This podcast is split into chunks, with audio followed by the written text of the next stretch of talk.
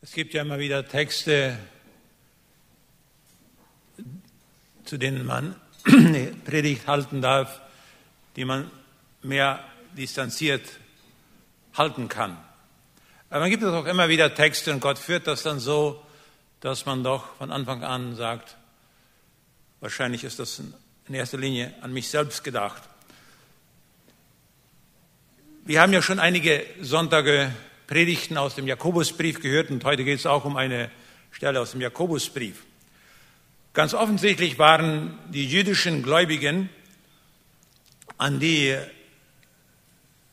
Jakobus schrieb, in einem Teufelskreis des Streitens gefangen. Erwarten sie vor dem tödlichen Gift der Zunge, erwarten sie vor bitterer Eifersucht, erwartet vor, waren vor Kriegen, erwarten vor dem Streiten. Die Gläubigen, an die er schrieb, verurteilten andere in der Gemeinde. Das war so ein Teufelskreis, eine auswegslose Lage, eine Folge von negativen Faktoren, von denen jeweils eines die Ursache des anderen ist und noch heute ist. Wir haben hier so ein Schema von einem Teufelskreis. Der heutige Text, den wir gleich lesen werden, zeigt uns einen Weg, wie wir diesen Teufelskreis durchbrechen können.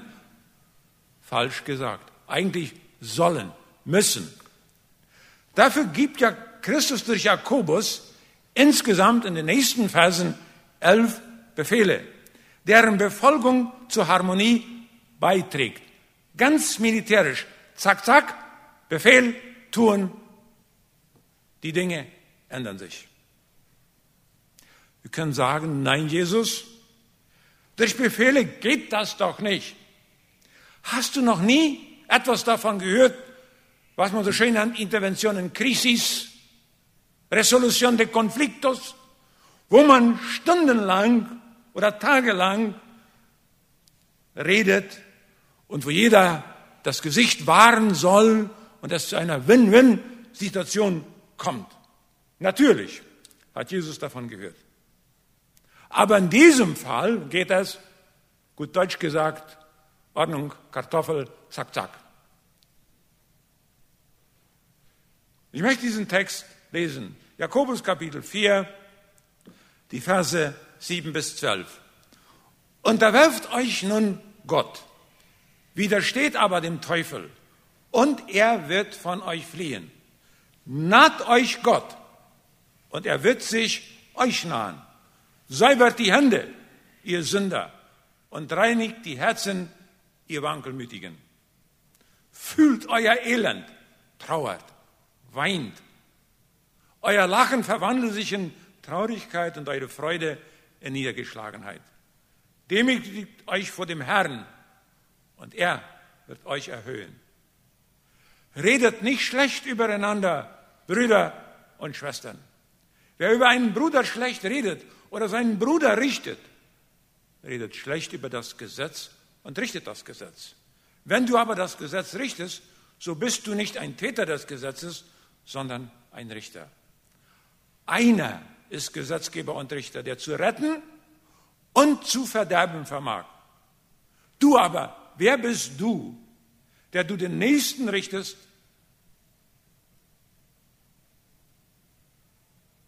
Soweit der Text. Das Thema heute Nachmittag, wie durchbrechen wir den Teufelskreis des Streitens? Wenn wir uns dieses Schema einmal anschauen, wir können da bei Person 1 oder äh, ganz oben anfangen. Äußerung, Verhalten. Dann kommt die Innenseite Gedanken, Gefühle. Das führt wieder zu Äußerung und Verhalten und dann bei der nächsten Person gibt es wieder Gedanken und Gefühle und die äußert sich und so geht das immer und immer wieder und immer wieder und immer wieder. Das ist ein Teufelskreis. Entschuldigt bitte die kleine Figur da in der Mitte, aber das erinnert uns an das, worum es auch geht. Wie können wir diesen Kreis durchbrechen? Erstens, indem wir uns Gott bewusst zuwenden. Zweitens, indem wir bewusst Buße tun. Und drittens, indem wir bewusst nicht mehr schlecht über andere reden.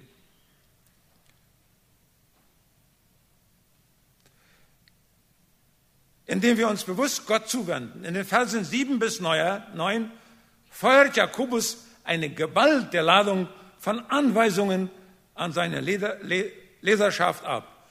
Insgesamt in diesen zwei Versen fünf Befehle. Wie mit einer halbautomatischen Maschinenpistole. Bum, bum, bum, bum. Fünf Befehle. Er fordert zuallererst von seinen Lesern Gehorsam und Reinigung. Der Ruf zum Gehorsam hat wie ein Magnet zwei Pole, einen positiven und einen negativen. Seid Gott untertan. Das ist der Befehl, ist der positive Pol. Und widersteht dem Teufel der negative.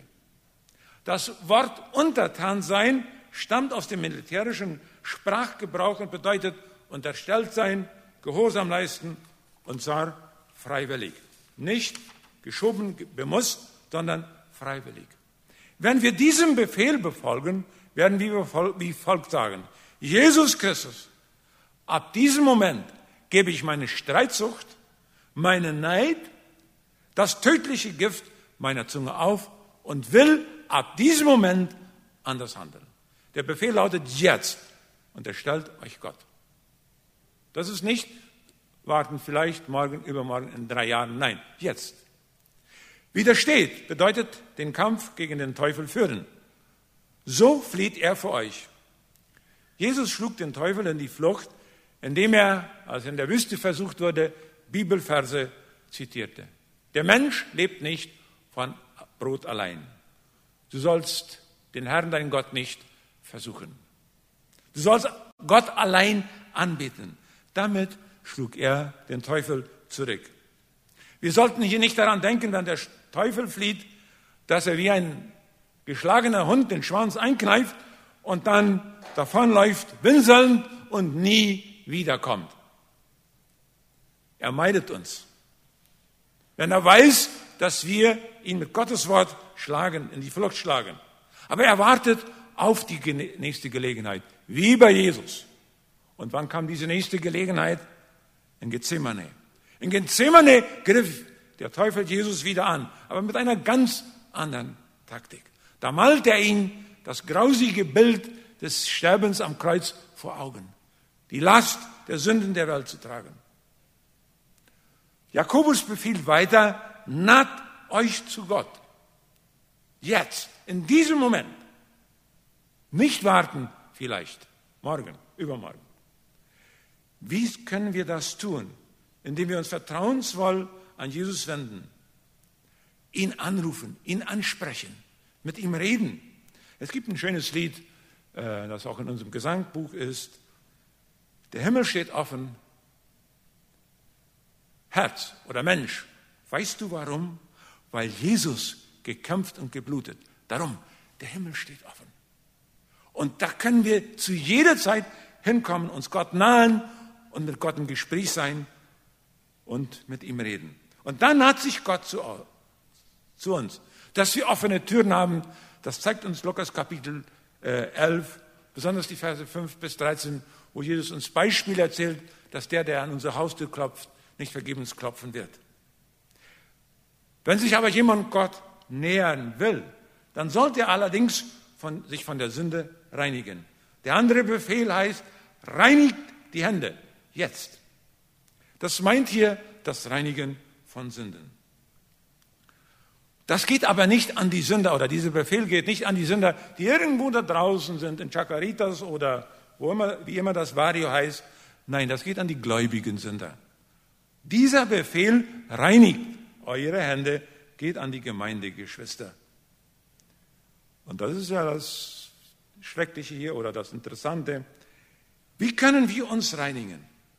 Vielleicht sollten wir in diesem Moment beten und vergib uns unsere Schuld, wie wir auch vergeben unseren Schuldigern.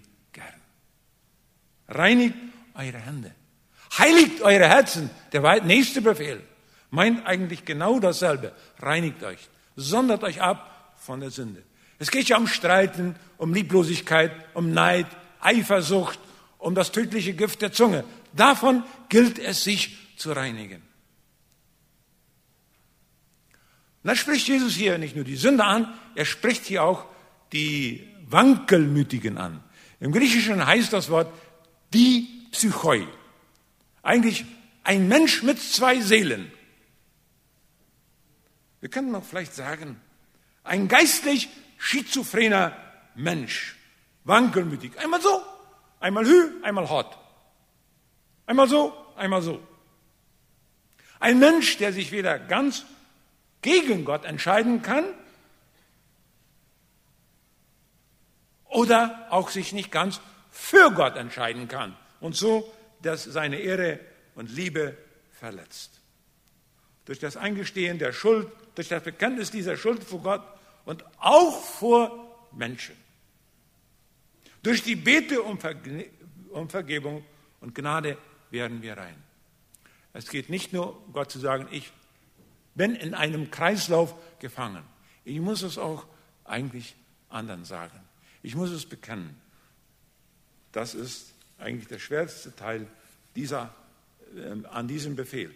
Festzuhalten an Streit, Eifersucht und dem tödlichen Gift der Zunge bedeutet schlicht und ergreifend, dass auch bekehrte Christen wieder zu Sündern werden. Wenn sie diesen göttlichen Befehlen, die nicht von mir stammen, nicht sofort, jetzt gehorsam sind. Wollen wir den Teufelskreis des Streitens aufbrechen? Christus, wir können jetzt sagen, Christus, wir wollen diesen Befehlen jetzt Folge leisten. So wenden wir uns Gott zu. Aber der Text sagt ein weiteres. Das zweite, indem wir bewusst Buße tun. In den Versen 9 bis 10 verstärkt sich der Ruf Gottes umzukehren. Das Wissen, und wir wissen alle darum, dass wir die Vergebung unserer Sünde brauchen, lässt in diesem Moment keinen Raum für Freude. Ja, wir haben richtig gehört. Dies ist heute eigentlich kein Moment für die Freude. Es ist ein Moment des Trauerns. Der Befehl lautet, fühlt euer Elend der Sünde. Jakobus 4, Vers 9. Sagt Jesus in diesem Vers. Wenn ihr das fühlt, dann drückt das durch Klagen und Weinen aus. Ungeschminkt. Wie wäre es, wenn wir würden alle über unsere Streitsucht und über unsere Verleumdung und über das tödliche Gift unserer Zunge, alle jetzt würden in Weinen ausbrechen. Ich meine, das sollte nicht gekünstelt sein. Das ist ja der, der direkte Ratschlag der Bibel. Ein schuldbewusster und kleinlauter Christ, der bereit ist, seine Sünden des Streitens und Verleumdens zu bekennen, schafft damit die Voraussetzungen, äh, damit ihn Jesus von aller Sünde reinigen kann. Ich muss zugeben, ich muss bejahen, dass ich die Vergebung der Sünden brauche und ganz von Jesus abhängig bin. Und das sollte ich sichtbar machen. Mit weniger geht es nicht. Ich denke, es reicht nicht aus. Lieber Heiland, mach mich fromm, dass ich in den Himmel komme. Amen. So einfach ist es nicht. Ich denke, das muss ausgesprochen und angesprochen werden. Die Bibel sagt uns hier, ersetzt euer äußerliches Lachen durch Weinen und Traurigkeit. Wörtlich meint es hier, schlagt die Augen nieder. Ersetzt die weltliche, gottentfremdete und egoistische Freude durch Niedergeschlagenheit. Ich weiß nicht, wie ich das erzwingen soll. Aber macht uns Sünde des Verleumdens, des Streitens noch traurig? Oder sind wir so abgehärtet davon? Dadurch, durch das wir uns daran gewöhnt haben. Das heißt im Grunde nicht anders, als dass ich einsehe, ich habe gegen Gott gesündigt. Wenn ich streite mit Bruder, Schwester, dann sündige ich gegen äh, Gott. Ich praktiziere täglich oder die Sünde des Streitens, des Eifersuchts, des Neides. Ich injiziere jedem der mit mir zu tun hat, das tödliche Gift der Eifersucht und des Neides und der Verleumdung. Dann sollte uns eigentlich nicht anders bleiben, oh Gott, ich schäme mich so sehr. Erde, tu dich auf, ich möchte versinken. Und dann kommt der nächste Befehl. Demütigt euch vor dem Herrn, so wird er euch erhöhen. Streit und Verleumdung meint ja nur, dass ich ja mich über den anderen erhebe. Ich werde zum Richter. Der andere wird zum Verurteilten. Und der Schlüssel zur Demut, der Schlüssel, um das zu ändern, ist die Demut. Der Weg nach oben führt über die Selbsterniedrigung, denn der Niedrige wird erhöht. Das heißt schlussendlich erkennen, wo ich stehe, bekennen, um Vergebung bitten, koste es, was es wolle. Da haben wir das glänzende Beispiel in der Bibel vom verlorenen Sohn. Der war sich nicht mehr zu schade zu sagen, Vater, ich habe gesündigt vor dir. Ich bin es nicht mehr wert, dein Sohn zu sein. Könnten wir das heute noch sagen zueinander, Bruder, Schwester, ich habe gesündigt an dir durch Streit, Verleumdung, Neid und so weiter. Ich bin es nicht mehr wert, dein Bruder, deine Schwester zu sein. Sind wir bereit, vor dem Herrn Buße zu tun, um so den Teufelskreis des Streitens zu durchbrechen? Sind wir bereit, den Weg der Demut zu gehen, jeden Stolz abzulegen und mit meinem Nächsten zu reden? das Gespräch suchen? Die Demut bringt letztendlich den Nutzen, ja, sie bringt uns zu Ehren, ja nicht vor Menschen, dann aber vor Gott. Und das ist ja eigentlich das, was zählt. Nur so durchbrechen wir diesen teuflischen Kreis des Streitens. Und dieser Text sagt uns ein drittes und letztes. Wie können wir den Teufelskreis des Streitens durchbrechen? Indem wir bewusst nicht mehr schlecht über andere reden leicht gesagt, schwer auszuführen. Nach diesen äh, Befehlen spricht Jakobus in den Versen 11 bis 12 einen bestehenden Zustand an. All das, was dann in Befehlen zum Ausdruck kommt, ist ja nicht etwas, das vielleicht irgendwann in Zukunft passieren könnte. Nein, das war ja der bestehende Zustand der Gemeinden, an die er in der Zerstreuung schrieb. Und nun spricht er diesen bestehenden Zustand noch einmal an. Christen, Brüder und Schwestern verleumden sich. Das ist eine Tatsache. Es geht dabei um böswilliges Reden übereinander, das dem anderen die Ehre abschneidet. Das war seit jeher weit verbreitet in der Gemeinde. Der Jakobusbrief gehört zu den ältesten Schriften des Neuen Testaments. Er muss in den Jahren 40, bis 50 nach Christus entstanden sein. Das war etwa so 15 Jahre nach Entstehung der Gemeinde. Und dann musste Jakobus schon diese, ich meine, der Herr Jesus selbst diese Bestandsaufnahme machen. Also ist es von Anfang an dabei gewesen. Wir bilden da keine Ausnahme. Wir haben nur einen, helfen nur dabei, einen Zustand weiterzuführen. Es ist ein Laster, das uns durch alle Jahrhunderte Gemeinde begleitet und schon oft hat es einen guten Ruf, oder ein ganzes Leben zerstört durch schlecht reden. Nochmal, die Bibel spricht hier nicht von den Nicht-Gemeindegliedern, sie spricht hier von den Gemeindegliedern. Wenn wir das nach 3 Vers 1 nehmen würden, wären es die Lehrer, die Prediger, die dem anderen die Ehre nicht gönnen und alles tun, um den anderen runterzumachen, zu verleumden. Andere zu verleumden oder zu verurteilen, ist völlig unvereinbar mit der äh, demütigen und bescheidenen Gesinnung, die Gott von uns Gläubigen erwartet. Ein verleumderisches Urteil über einen anderen Fällen richtet sich gegen Gottes Gesetz. Und das ist das, was er hier in den Versen 10 und 11 anspricht, und besonders gegen das Gesetz der Nächstenliebe. Was sagt es? Du sollst den anderen lieben wie dich selbst.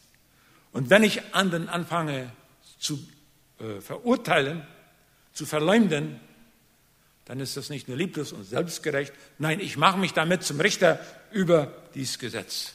Das Gesetz, das mir, mir eigentlich den Weg zeigen soll, wie ich den anderen behandeln soll, das fange ich an äh, äh, zu richten. Ich bestimme, wer zu lieben ist und wer nicht. Und wer verleumdet werden darf. Und der Verleumder fällt somit selbst unter das Urteil des Gesetzes. Er, der selbsternannte Richter, wird vom Gesetz bedroht. Nur einer ist über dem Gesetz, sagt uns der Text. Er allein hat das Recht, es zu verändern oder aufzuheben. Und dieser Gesetzgeber und Richter ist Gott, ist Jesus Christus. Wenn ein Mensch sich anmaßt, über andere zu richten, dann greift er in das ewige Amt des Richters ein. Gott hat es, das Gesetz nicht nur gestiftet, er überwacht auch seine Durchführung. Hier müssen wir sagen, Dios es poder legislativo, Dios es poder ejecutivo y Dios es poder judicial en una persona. Gott ist der Richter, er hütet das Gesetz der Nächstenliebe und verschafft ihm Geltung. Dieses Gesetz kann selig machen, aber es kann auch vernichten, umbringen oder töten. Das heißt, ewig verloren äh, gehen. Es gibt also einen Urheber des Gesetzes, einen Richter über das Gesetz und einen Retter, Jesus Christus. Er warnt uns vor äh, der Verurteilung durch das Gesetz. Er will uns retten. Im Grunde genommen ist dieser Text die gelbe Karte. Wer etwas von Fußball versteht. Gelbe Karte meint, noch einmal. Und dann gehst du raus. Das ist die gelbe Karte für die für hochmutige Einstellung und selbstherrliche Verurteilung anderer. Die Frage, wer aber bist du, dass du den Nächsten verurteilst? Äh, dieser Frage können wir uns nicht entziehen. Gott ja, er darf den Nächsten richten, ich nicht. Ich als sündiger Bruder und Schwester darf es nicht. Schließt das Ermahnung in der Gemeinde aus? Nein. Schließt das Gemeindedisziplin aus? Nein. Aber dieses verleumderische, neidische Tun, das schließt es aus. Auf den Punkt, Punkt gebracht.